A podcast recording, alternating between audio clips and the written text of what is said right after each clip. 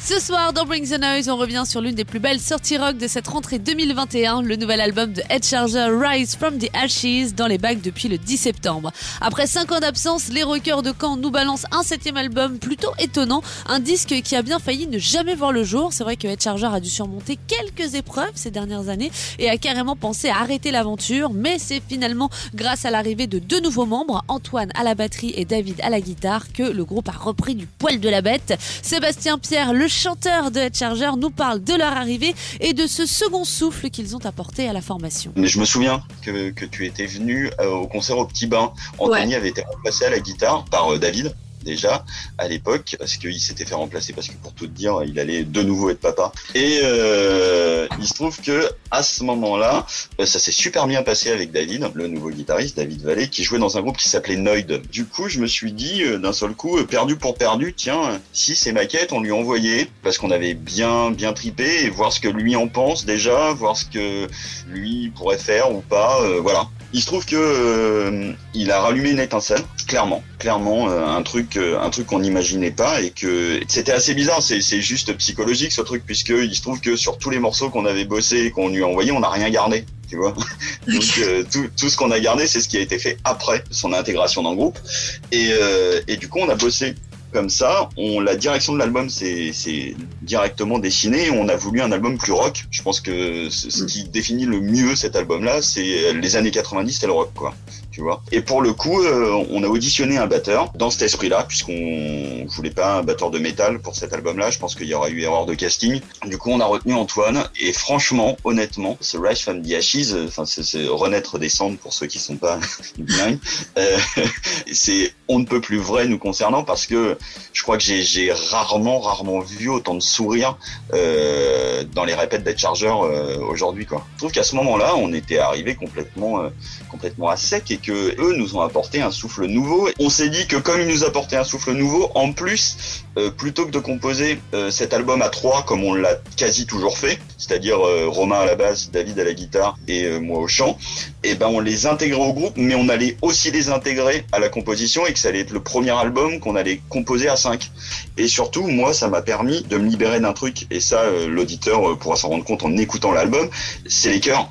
C'est que pour une fois, j'avais quelqu'un qui savait chanter avec moi en la présence de David, qui est David Vallée, qui, qui, qui est parce qu'il est leader, enfin il a été, il a fait le chant lead dans plusieurs groupes et que pour le coup il pouvait assurer les chœurs pour moi, que nos deux voix en plus se marient bien et que je pouvais enfin faire ce travail d'harmonie que j'ai toujours adoré. Enfin, je pense à des trucs, tu vois, comme Alice in Chains, forcément, Ouais. euh, des, des groupes comme ça. Et, et voilà, quoi, c'est des trucs que j'avais vraiment envie de faire sans les copier. En tout cas, m'en inspirer, quoi, clairement. Sébastien Pierre, chanteur de Head Charger en interview sur WeFM. On écoute tout de suite le titre éponyme de ce nouvel album, Rise from the Ashes, dans la playlist de Bring the Noise.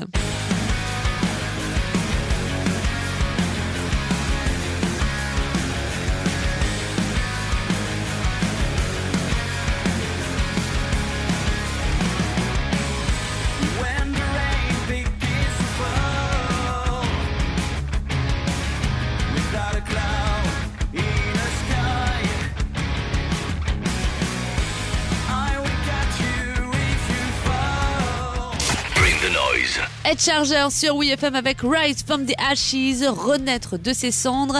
Un nom d'album pas vraiment choisi au hasard. Head Charger revient de loin et c'est avec une énergie nouvelle qu'ils ont fait leur arrivée dans la maison Atome, qui a été un très gros soutien pour euh, le groupe de Caen. Head Charger a fait un comeback tel les super-héros dans les films de Marvel, quelque peu affaiblis à la fin euh, du tome 1 et qui sont de retour plus forts que jamais dans l'épisode 2. Bref, avec tous ces changements, le groupe a eu besoin de retrouver quelques bases rassurantes pour l'enregistrement de ce nouvel album, notamment au Swam Studio en Normandie. Et il se trouve que euh, cet album, donc on l'a signé et puis on est parti parce qu'on avait déjà changé beaucoup de choses. On avait deux nouveaux membres dans le groupe.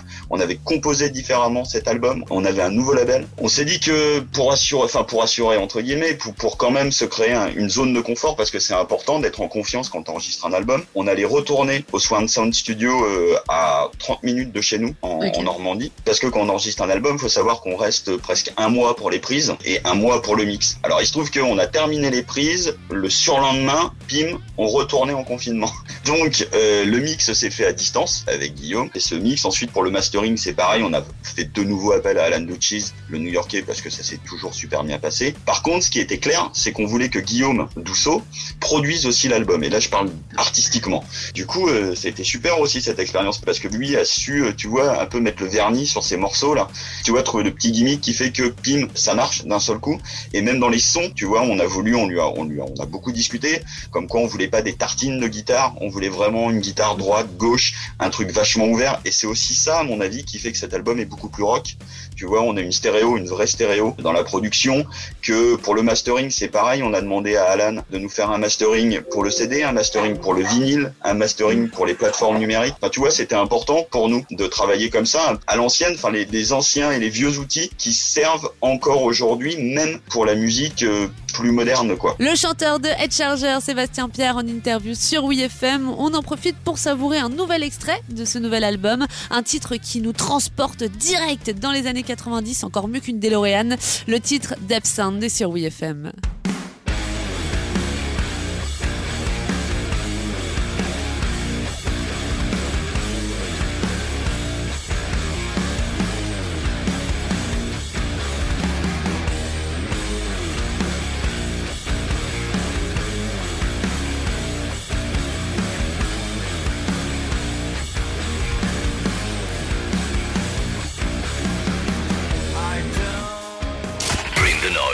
Head Charger à l'honneur ce soir dans Bring the Noise à l'occasion de la sortie de leur nouvel album Rise from the Ashes. Le groupe qui a opéré un petit changement de line-up, un changement de personnel qui se ressent en studio mais aussi en live. Et ce qui est important dans un groupe quand tu intègres des nouveaux membres, c'est pas de les modeler à ce qui a été fait avant, c'est de leur dire voilà, il y a quand même un cahier des charges à respecter, on s'appelle les chargeurs, sinon on sort un album sous un autre nom, tu vois, faut aussi être à mon avis euh, franc du collier envers le- les gens qui continuent d'acheter tes albums.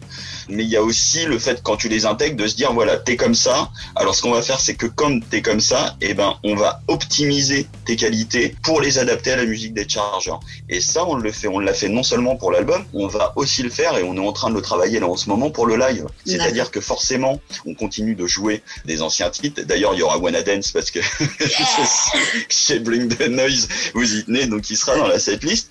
Mais euh, voilà, c'est ça va être un Wanna Dance avec deux nouveaux membres, donc réarrangé et joué forcément un peu différemment. Mais c'est cool, tu vois, c'est justement là que ça devient intéressant quand t'as un groupe, c'est de faire un peu évoluer tes morceaux au fur et à mesure du temps. Et c'est peut-être pour ça aussi que ça fait 17 ans qu'on est là, quoi. Et justement, en parlant de live, avec la fin du confinement et la réouverture des salles, on fait le point sur les prochaines dates du groupe. Ouais, ouais, ça revient, ça revient. On sent, on sent vraiment que, que ça va revenir pour euh, entre octobre et, et décembre. On va avoir une petite dizaine de dates. Tu vois, on va passer euh, bah, par quand Déjà, on a notre release party euh, le 9 octobre au Big Band Café, euh, qui est notre salle, si tu veux. C'est notre smack, c'est l'endroit où on répète. C'est un peu la maison. Et la release party, on a décidé de la faire avec euh, avec Seven Weeks et Clone. Et pour les dates, euh, bah, va y avoir Paris. Donc ça sera en novembre. Ça sera dans une salle à côté du Moulin Rouge pour un magazine et ça sera gratuit. Ça, ça va passer aussi par Nantes, par Orléans, par euh, Montbéliard, l'Atelier des Molles. euh, voilà, il y aura une petite dizaine de dates entre euh, octobre et décembre.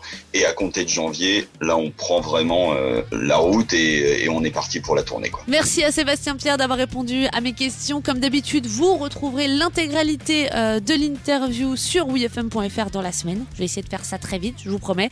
Euh, on va pas se gêner pour écouter bah, du coup mon morceau préféré de Charger. hein. Voilà, même le chanteur il le sait.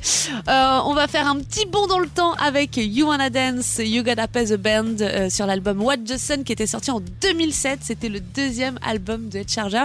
Et ce morceau marque aussi mes tout débuts, voilà mon arrivée à WeFM pour vous dire.